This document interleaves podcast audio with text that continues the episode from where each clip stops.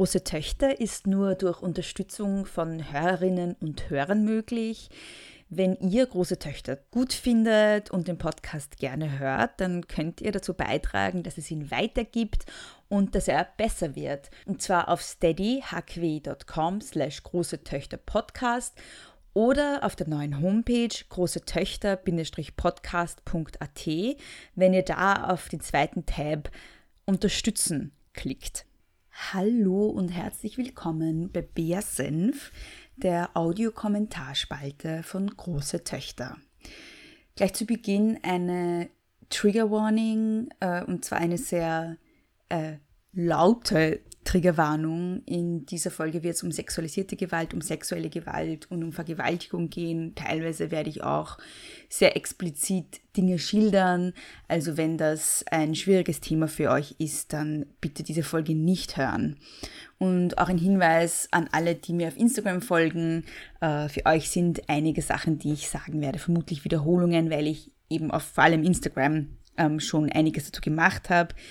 Mir war es dennoch wichtig, das alles nochmal in eine Folge zu packen.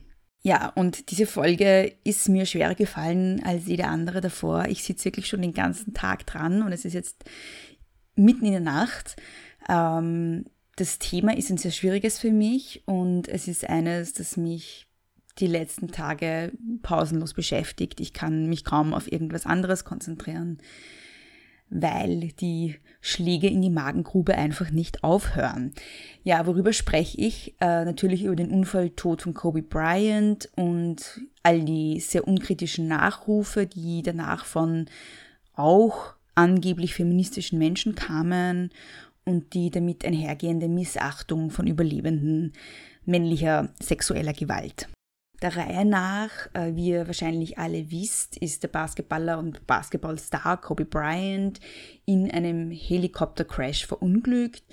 Mit an Bord waren außerdem seine 13-jährige Tochter Gianna und sieben weitere Personen, die allesamt gestorben sind. Also sehr tragisch. Und an dieser Stelle natürlich Mitgefühl und Beileid an alle Hinterbliebenen, auch an jene Hinterbliebenen der sieben Personen, über die aktuell gerade niemand spricht. Der Absturz ist am Tag der Grammys passiert und schon während der Grammys gab es Nachrufe von Alicia Keys und Lizzo, danach noch von Beyoncé und Elisa Milano, äh, diversen anderen Celebrities auf Instagram. Und warum nenne ich genau die Namen, die ich jetzt genannt habe? Ähm, das sind alles Frauen, die an und für sich als Feministinnen gelten oder sich als Feministinnen deklarieren, die als feministische Ikonen in der Öffentlichkeit stehen. Elisa Milano ist sozusagen äh, sogar die Frau, die den Hashtag MeToo erst popularisiert hat. Und alle von denen haben auf eine Sache unter Anführungszeichen vergessen, nämlich darauf, dass es 2003 einen Vergewaltigungsprozess gab gegen Kobe Bryant. Und auch hier kurz ein Recap, was damals 2003 bis 2004 passiert ist. Ähm, eine 19-jährige Hotelangestellte beschuldigte damals Kobe Bryant, sie vergewaltigt zu haben. Äh, Bryant hat eben in das Hotel einge eingecheckt, wo sie angestellt war und er hat sie dann gebeten, ihn durch das Hotel zu führen und nach der Tour hat sie dann noch in sein Hotelzimmer eingeladen. Und fünf Minuten später rannte die Frau und ich sage nochmal so, sie war erst 19 Jahre alt, ähm, aus dem Hotelzimmer und laut Zeuginnen-Aussagen war sie sehr durcheinander, sehr verstört.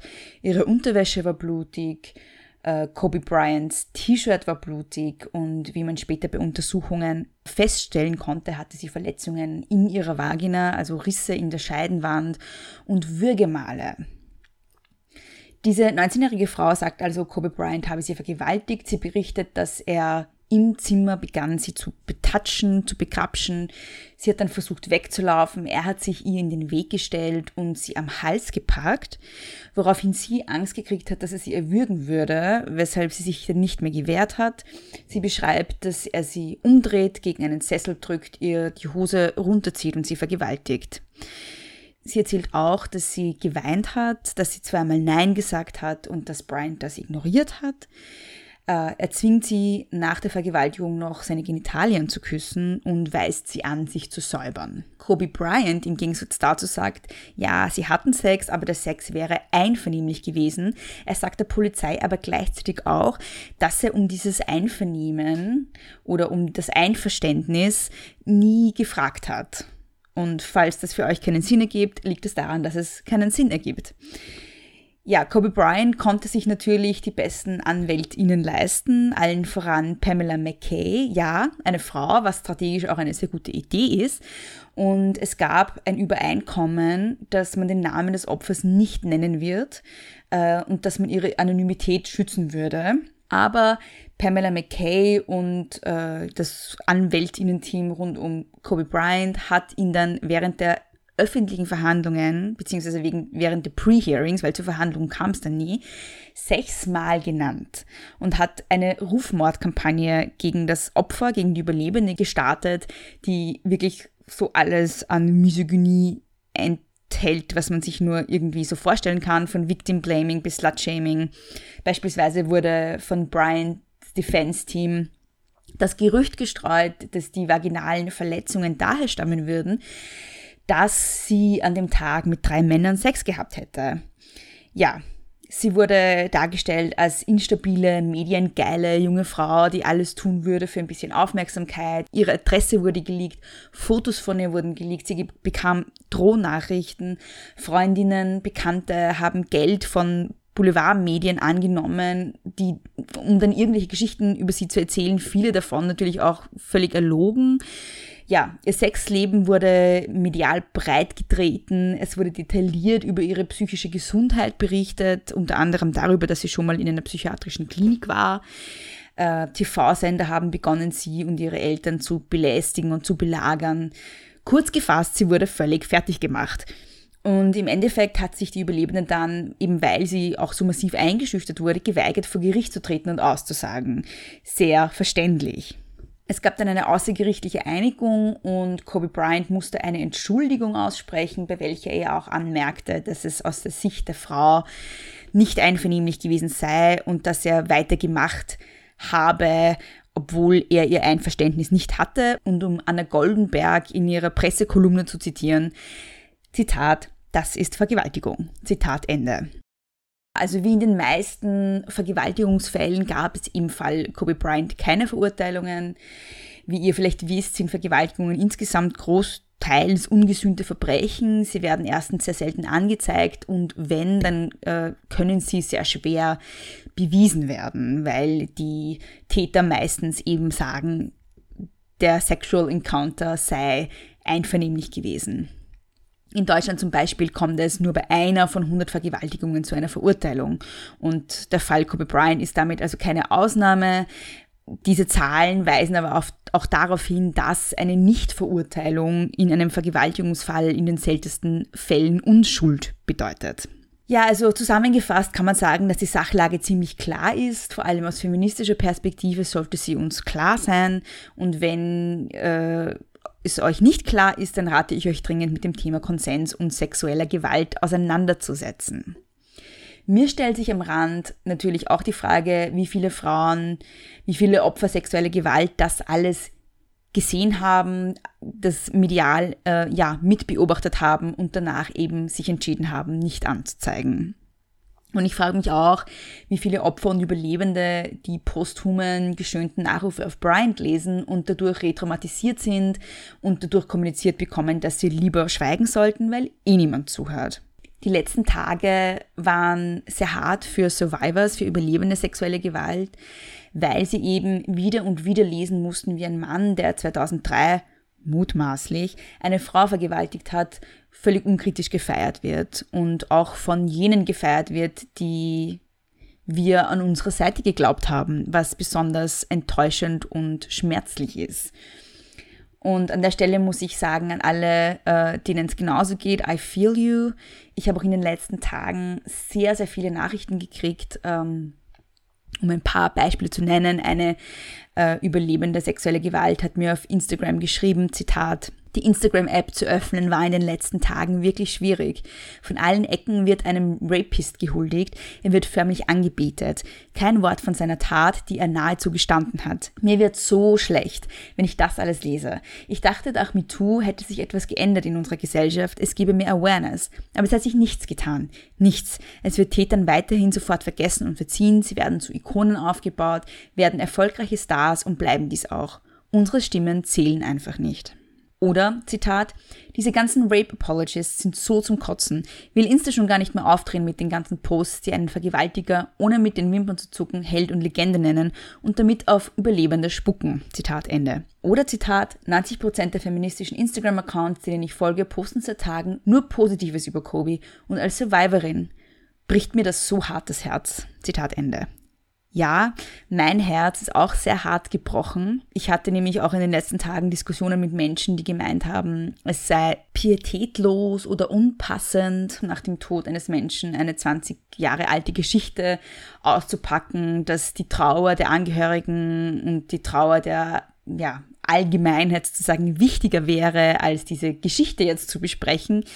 Und meine Entgegnung dazu ist, es gibt immer etwas Wichtigeres, denn dem Patriarchat ist literally alles wichtiger, als über sexuelle Gewalt zu sprechen und über die Männer, die sie ausüben. Alles.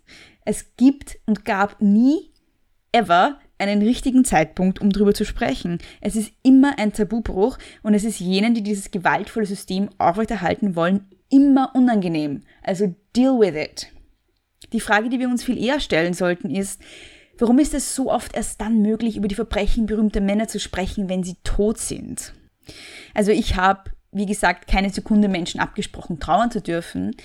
Was mir besonders wichtig ist, ist, dass ein Schweigen über sexuelle Gewalt, auch über die sexuelle Gewalt, die mächtige oder berühmte Männer ausüben oder ausgeübt haben, ein solches Schweigen signalisiert an Täter, dass ihnen nichts passieren wird, dass sie im Gegenteil tun können, was sie wollen. Und es signalisiert Opfern, und das ist mir noch viel wichtiger, dass sie, ihr Leid, ihre Traumata, ihre Perspektiven egal sind und dass die Täter sowieso davonkommen und weiterhin verehrt werden, als wenn nichts passiert. Oder wie es die Insta-Userin geschrieben hat, die ich vorhin zitiert habe, unsere Stimmen zählen einfach nicht.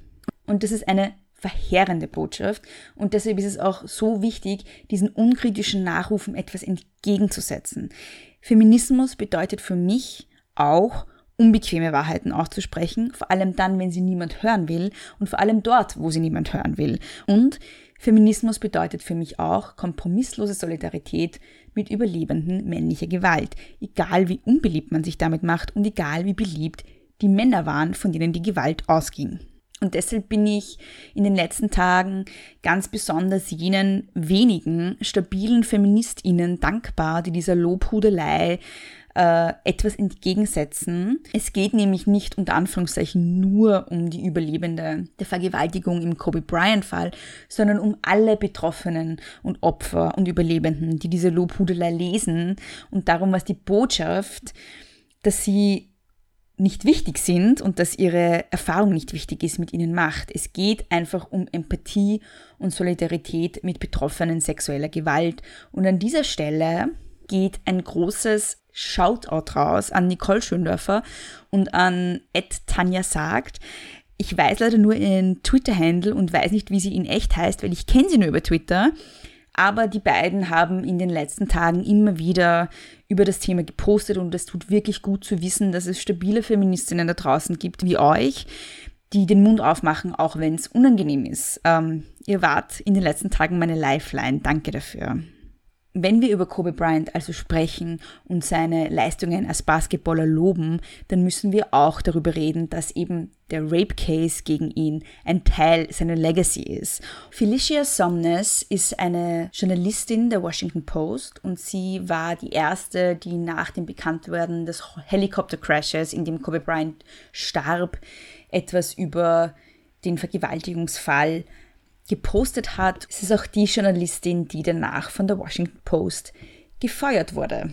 Die wichtigste Organisation in, in, den USA gegen sexuelle Gewalt, nämlich RAIN, the Rape, Abuse and Incest National Network, hat darauf geschrieben, While we don't diminish Brian's professional accomplishments, it is disrespectful to survivors end history to pretend that the sexual assault allegation never happened. We are grateful to Sumner's colleagues for speaking out against her treatment and in support of victims of sexual violence and urge the Post to reinstate her immediately. Notiz am Rande, mittlerweile wurde sie wieder eingestellt und ich würde gerne diese Folge mit einem Zitat von ihr enden, nämlich Any public figure is worth remembering in their totality, even if that public figure beloved and that totality upsetting.